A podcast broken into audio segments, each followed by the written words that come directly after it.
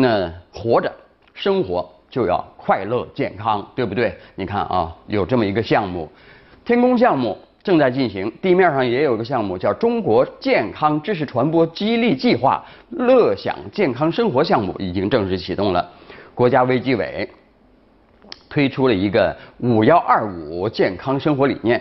呃，开创性的提出了这个概念呢，建议市民你 听好了啊，呃，第一，每天给自己留时间，留五分钟，干嘛用啊？发呆。啊，别在路上发呆，别开车发呆啊！还有每天运动一小时，掌握一项运动技巧和加入一个运动社群。呃，按照这个新版的《中国居民膳食指南》的建议呢，每天摄入十二种以上食物，别老吃方便面啊！每周摄入二十五种以上食物，啊，做到膳食多样化。你看天宫二号上面，它我昨天看新闻说菜有八个呢。对吧？啊，同时啊，五幺二五呢，呃，谐音是什么？我要爱我，要爱自己。呃，一切呃不爱自己，专门爱别人的人呢，啊，都是有问题的啊。首先要爱自己啊。这个理念强调公众应该关注身心两方面的健康，营造快乐、健康、积极向上的生活方式啊。这个 生活当中呢，如果少一点发愁的事情呢，我们自然就会快乐。啊，你看网约车，好多人现在就已经开始不快乐了啊。呃，广州不是那个呃法制办市法制办开座谈会，呃给网约车新政呢提意见啊。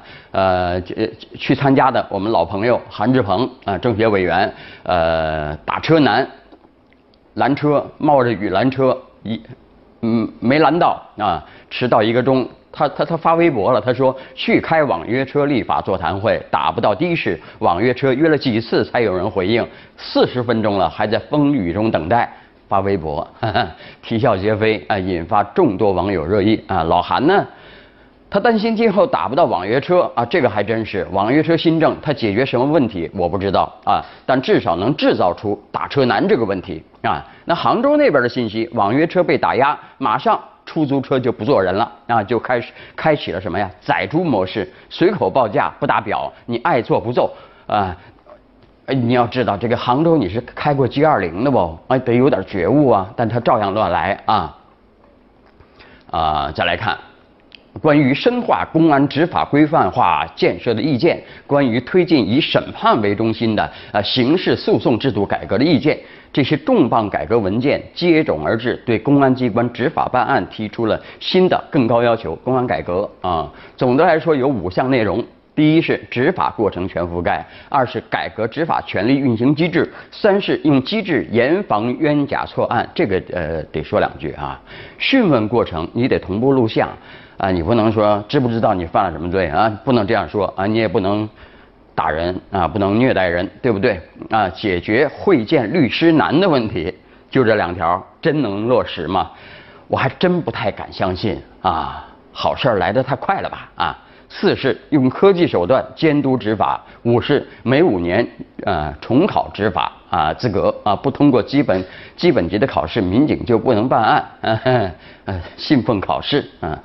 呃五条大招下去，能把公安系统的改革推进到什么样的程度？我们干嘛？拭目以待哈。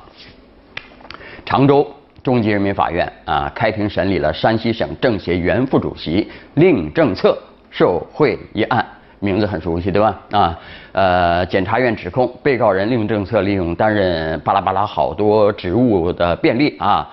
啊，以及本人职权地位形成的便利条件，通过其他国家工作人员职务上的行为，呃，为呃某某某某某某某某某获呃获取用地呀、呃项目审批啊、企业经营啊、职务晋升啊、岗位调整等事项上提供帮助，办了不少事儿呢。直接或通过其子令胡帅啊。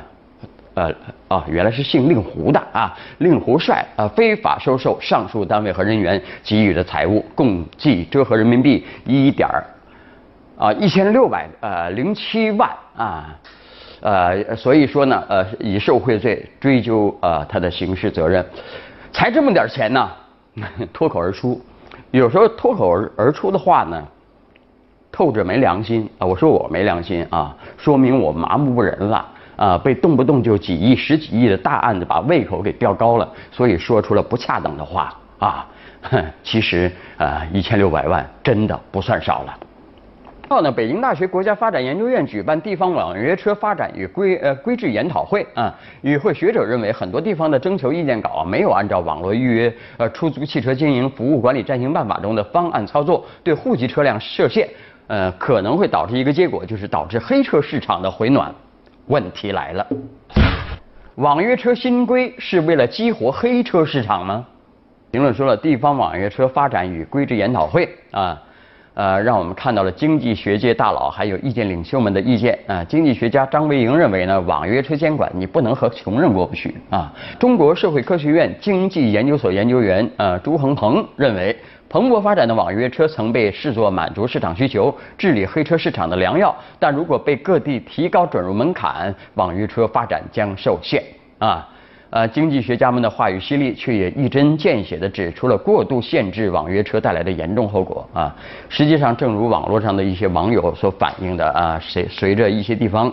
网约新规的实施导致的结果是，现在在街上越来越难打到车，而那些黑车司机们又开始上路了啊！告诉我怎么发现黑车？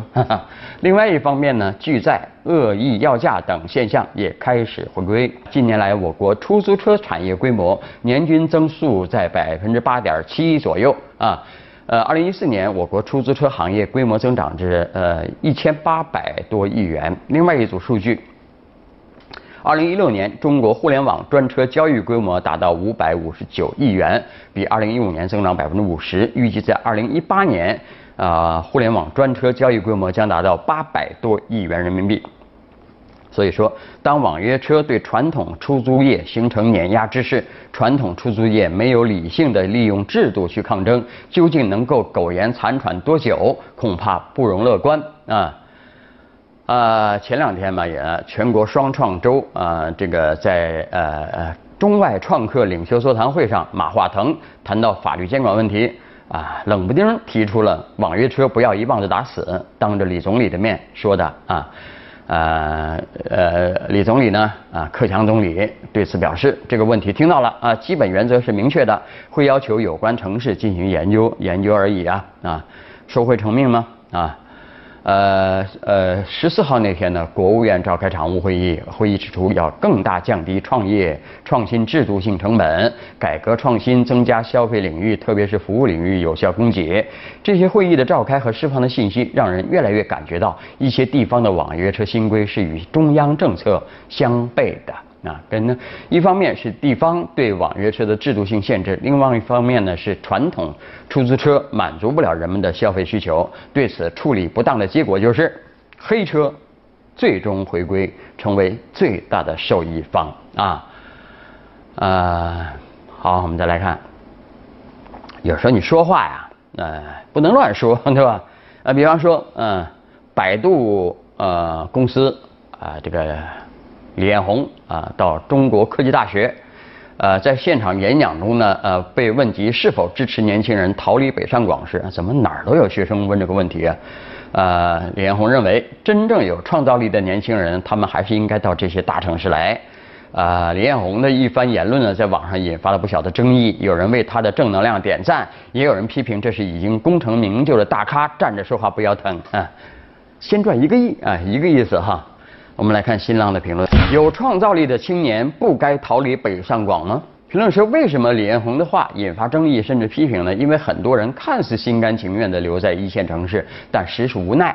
一旦逃离北上广，回到家乡小城市，等待他们的也不一定是桃花源式的呃恬静生活。不愿意回家乡，主要还是因为小城市的就业机会稀少，发展前景渺茫，再加上关系户众多，想靠个人奋斗来实现理想，可谓难上加难。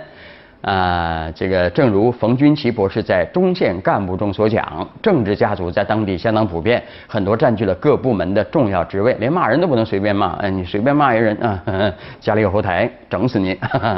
那这个困难呢，不仅是仕途上的，在基层生态的多个方面也有圈子化、板结化的问题。那至于青年凭个人之力来创业，更缺乏良好的土壤和环境啊。按照李彦宏的说法呢，有创造力的年轻人在大城市能够接触各种各样的人，能够接触到最新的产业趋势和技术上的革新，以及一些理念方面的东西。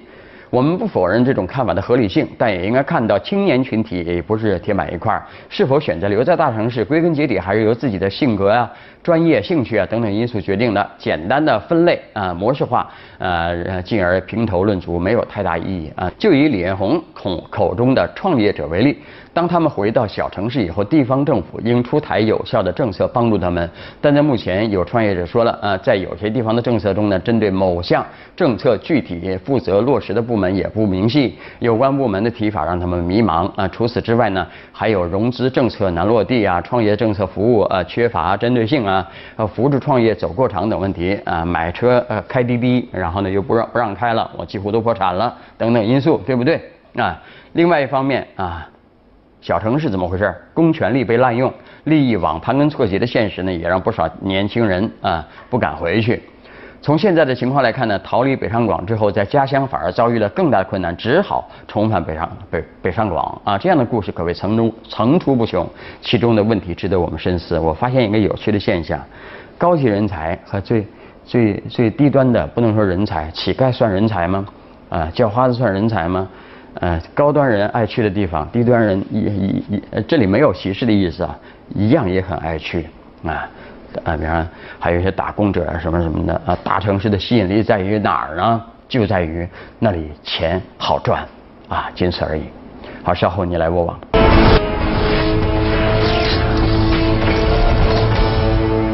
你来我往啊，Note 七啊，我们继续来看一看呢。泰尔实验实验室公布呃呃呃客户送检的三星 Note 七呃烧剩下的那个手机检测报告，结论是电池自燃所致。